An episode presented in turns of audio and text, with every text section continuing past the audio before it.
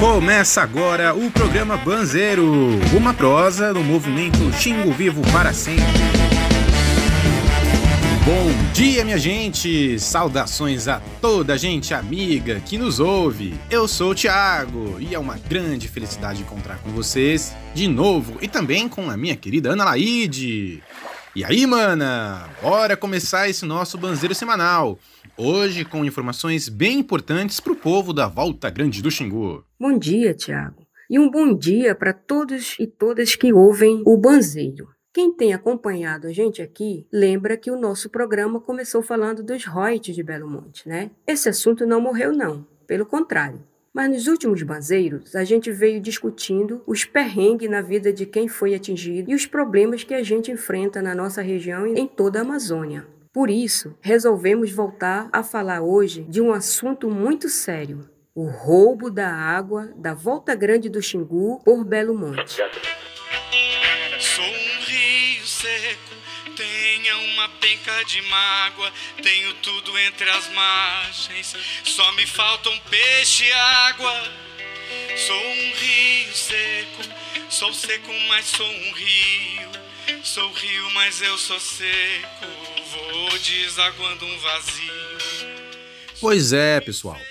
Todo mundo sabe que depois que Belo Monte começou a funcionar, grande parte das águas do Xingu que passavam aqui na Volta Grande foi desviada para alimentar as turbinas da usina, né? Aí a Norte Energia apresentou para as autoridades um plano de uso dessa água do Xingu, um plano que a empresa chamou de hidrograma de consenso. Hidrograma de consenso. Parece até piada de mau gosto, porque de consenso não tem nada. O povo nunca foi consultado sobre isso. Mas, segundo esse plano, a Volta Grande deve perder, em média, 80% da água que passava nesses 130 quilômetros do Xingu antes de Belo Monte. E o pior de tudo nesse hidrograma que de consenso não tem nada, é nos meses de janeiro e fevereiro, que é quando acontece a piracema. Eles querem desviar cerca de 88% da água que inundava as ilhas e os igapós para os peixes poderem se reproduzir. No final do ano passado, pesquisadores de várias universidades do Brasil fizeram uma análise da situação da Volta Grande. E sobre isso conversamos com o professor Juarez Pesutti, do Núcleo de Altos Estudos Amazônicos da UFPA.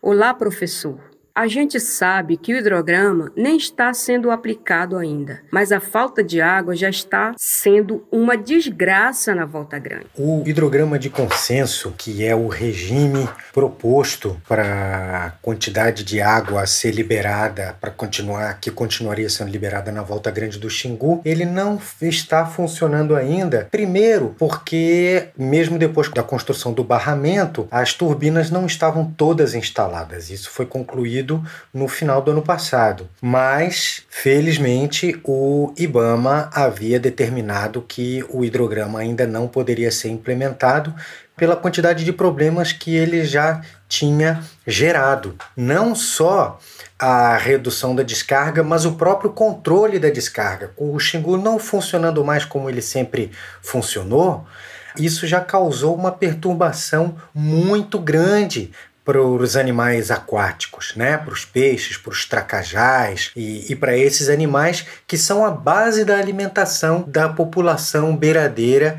indígena da Volta Grande do Xingu. Então já existe um impacto muito grande no ecossistema aquático, né? nos animais aquáticos, principalmente nos peixes que se alimentam e reproduzem, boa parte deles se reproduz nas áreas alagáveis, nos igapós, nas ilhas, o que a gente tem previsto é que a implementação desses hidrogramas vai ser uma catástrofe muito mais grave do que a gente já está vendo e muito mais grave, inclusive, do que o ano de 2016, que foi um ano em que a gente teve uma descarga muito reduzida no Rio Xingu e que causou uma série de impactos muito sentidos pela fauna aquática pelos peixes e pela população que depende dos peixes para se alimentar. Além desses impactos, houve um impacto da, da mudança da qualidade da água, principalmente da temperatura. A mudança da temperatura ela ocorre primeiro porque é muito menos água, a quantidade de água sendo menor ela esquenta com mais facilidade e também por conta do reservatório do Xingu e da água que fica represada lá que durante o verão ela esquenta muito mesmo. E isso já provocou uma série de impactos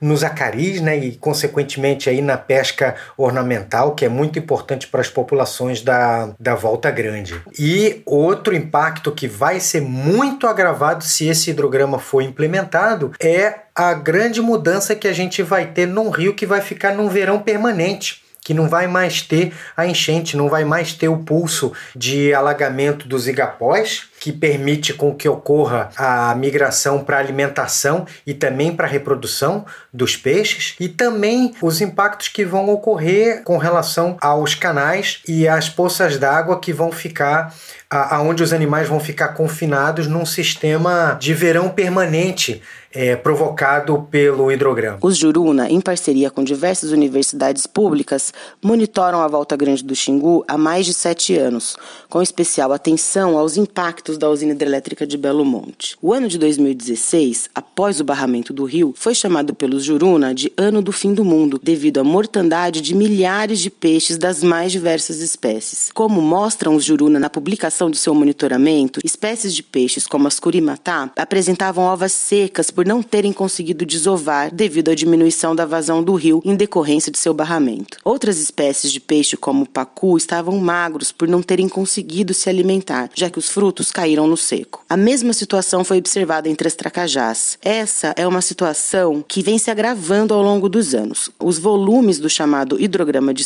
de consenso não serão capazes de manter as condições de vida na Volta Grande. Espécies como pacus, curimatás, tracajás e peixes ornamentais, como o famoso zebrinha vão desaparecer se esse hidrograma for aplicado pela empresa Norte Energia. Outro impacto identificado foi uma grande mudança na alimentação entre os Juruna, que passaram a consumir mais produtos da cidade devido à diminuição do pescado. Esse problema leva ainda ao aumento de gasto de dinheiro para a compra desses produtos, o que não acontecia antes. Se pensarmos que houve também uma diminuição de renda que antes dependia da pesca, temos um cenário muito preocupante para todas as pessoas que vivem na Volta Grande do xingou. Obrigado, Juarez. Obrigado, Thaís. Ó, sobre o que o professor falou, que o hidrograma ia começar no final do ano passado, mas ainda não está vigente, é porque o IBAMA acabou dando um despacho que obrigou a Norte Energia a liberar mais água na volta grande um hidrograma alternativo. Só que aí tem dias em que a empresa resolve abrir as comportas e soltar tudo de uma vez sem avisar ninguém. E aí um monte de gente tem perdas. Né? A água leva coisas, destrói até voadeira. Num dia em que isso aconteceu, em julho, a Sara, que é pescadora da comunidade de Belo Monte do Pontal, ela estava no rio com toda a família e de repente viu a água subir. Ela gravou uma mensagem bem na hora em que isso estava acontecendo. Nós não sabemos o que está acontecendo, a água, o nível da água está subindo rapidamente. Aí nós não sabemos o que está acontecendo, nós estamos indo embora. Porque tem sol, né, mãe? Esse canal aqui, que nós estamos passando aqui, isso aqui estava tudo seco, ninguém estava passando por aqui não, só tinha pedra, estava tudo seco, não tinha um pingo de água. A água já invadiu tudo aqui, ó. Tá botando nós para correr, que nós estamos com medo. Olha o perigo que estes pescadores passam ao se arriscarem a pescar na Volta Grande. Não é a primeira vez que a Norte Energia faz isso. Já aconteceu de pescadores ribeirinhos perderem todo o seu material por causa da liberação inesperada da água feita pela Norte Energia, sem respeitar o ciclo natural do rio. O que a gente tem que entender é que o rio tem um tempo certo para encher, e essa liberação repentina de água, ou mesmo o aumento da vazão, nos meses errados dificulta ainda mais a pescaria. Para que tudo funcione, o período de cheia na Volta Grande tem que começar no final de novembro com o alagamento dos sarobais. Em janeiro, são os igapós que começam a alagar até que em fevereiro os lagos e os igapós estão cheios. Esse é o período em que as tracajás e os peixes começam a entrar para florestas alagadas para se alimentarem e garantirem a piracema. Mas isso não está acontecendo, como explicou o seu Sebastião, pescador da Volta Grande do Xingu. Sou Sebastião Bezerra Lima, moro aqui na Volta Grande, na Ilha do Amor. que nós estamos passando uma situação ruim.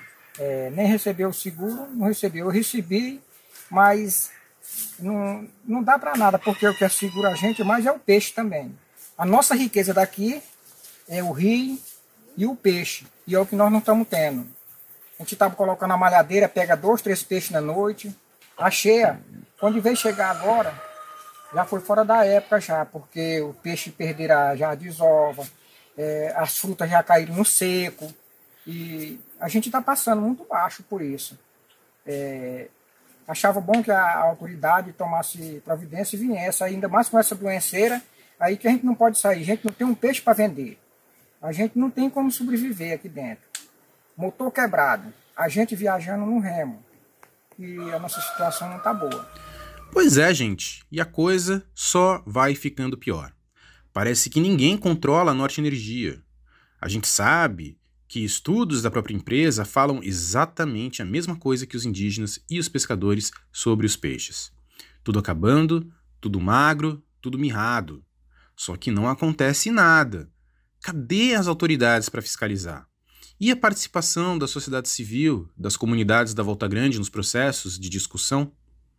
A gente quer saber, e foi por isso que a gente veio chamar aqui a advogada Carolina Reis, que tem acompanhado os processos de monitoramento dos jurunas, e fizemos essas perguntas para ela.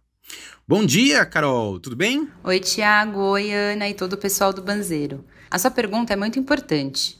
Apesar da empresa Norte Energia fazer o monitoramento da Volta Grande sobre os peixes, as tracajás, as florestas, a navegação e o modo de vida, ele não inclui a participação das populações afetadas e os seus conhecimentos tradicionais sobre o rio e os animais. A participação dos indígenas, por exemplo, nas questões sobre a Volta Grande, ficaram restritas ao Comitê Indígena da Vazão Reduzida. Esse deveria ter sido o espaço principal para o debate junto aos indígenas das questões relativas ao hidrograma, dos resultados do monitoramento da empresa. Além disso, ele deveria ter sido o espaço para debater o monitoramento independente do Juruna, discutir as medidas de mitigação e compensação e também a vazão de água adequada para manter a vida na Volta Grande. Mas apesar de ser instituído pela FUNAI, ele teve poucas reuniões, não permitiu um debate qualificado e não gerou nenhuma consequência. Está sem se reunir há mais de dois anos. Para os ribeirinhos da Volta Grande, nunca houve a criação de um espaço adequado para discutir os problemas da implementação do hidrograma. Então, na verdade, a participação das populações impactadas sobre a decisão das vazões do hidrograma de consenso nunca foi garantida no licenciamento de Belo Monte. Quando a FUNAI analisou os estudos de impacto do componente indígena em 2009, ela estabeleceu como uma obrigação de responsabilidade da Norte Energia apoiar o processo de criação do Comitê de Bacia Hidrográfica do Rio Xingu, ou seja, há 11 anos atrás, já tinha sido avaliada a importância da criação desse instrumento de gestão que é previsto na Política Nacional de Recursos Hídricos.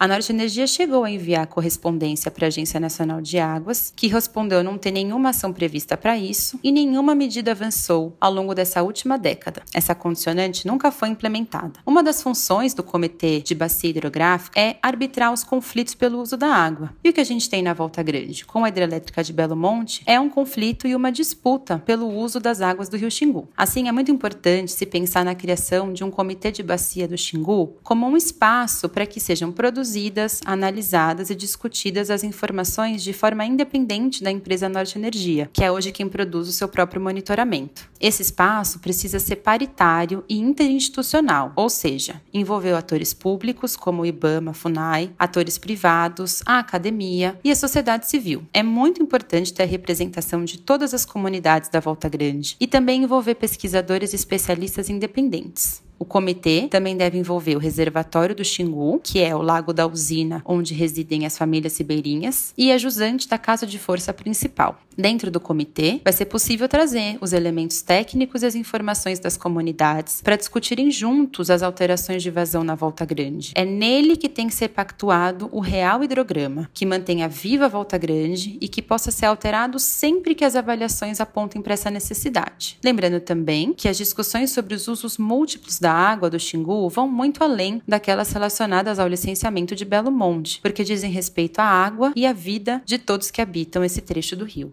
Valeu, Carol. O rio Xingu, majestoso, morada dos deuses e deusas, nunca deveria ser controlado por uma empresa, esta mesma que lhe roubou o direito de ser livre. Como diz a Sara Pescadora, o rio Xingu foi nosso pai e nossa mãe, cuidou da gente por muitos anos. Não dá para esperar mais, porque parece que existe um plano sórdido de acabar com o povo da Volta Grande. O dia que não tiver pescador, nem índio, nem ribeirinho, o Xingu é só da Belo Monte. Só que isso nunca vai acontecer se depender da gente. Com certeza, Ana, com certeza. Nós vamos continuar defendendo o Xingu. E com isso, ficamos por aqui. Um abraço para todo mundo que acompanha o Banzeiro. Um obrigado especial para o Juarez, para Sara, seu Sebastião, Thaís e Carolina. Semana que vem a gente se encontra, pessoal. É isso aí, pessoal. O Xingu é nosso e não abrimos mão. Um grande abraço a todos e até semana que vem. Este rio é minha rua, minha tua mururé. Piso no peito da lua, deito no chão da maré. Este rio é minha rua, minha e tua mururé. Piso no peito da lua, deito no chão da maré. Pois é, pois é, eu não sou de garapé. Quem montou na cobra grande não se escanche em buraqué. Pois é, pois é, eu não sou de garapé. Quem montou na cobra grande não se escanche em buraqué. Rio abaixo, rio acima, minha sina cana é. Só em falar na martita, me lembrei de Abaeté. Rio abaixo, rio acima, minha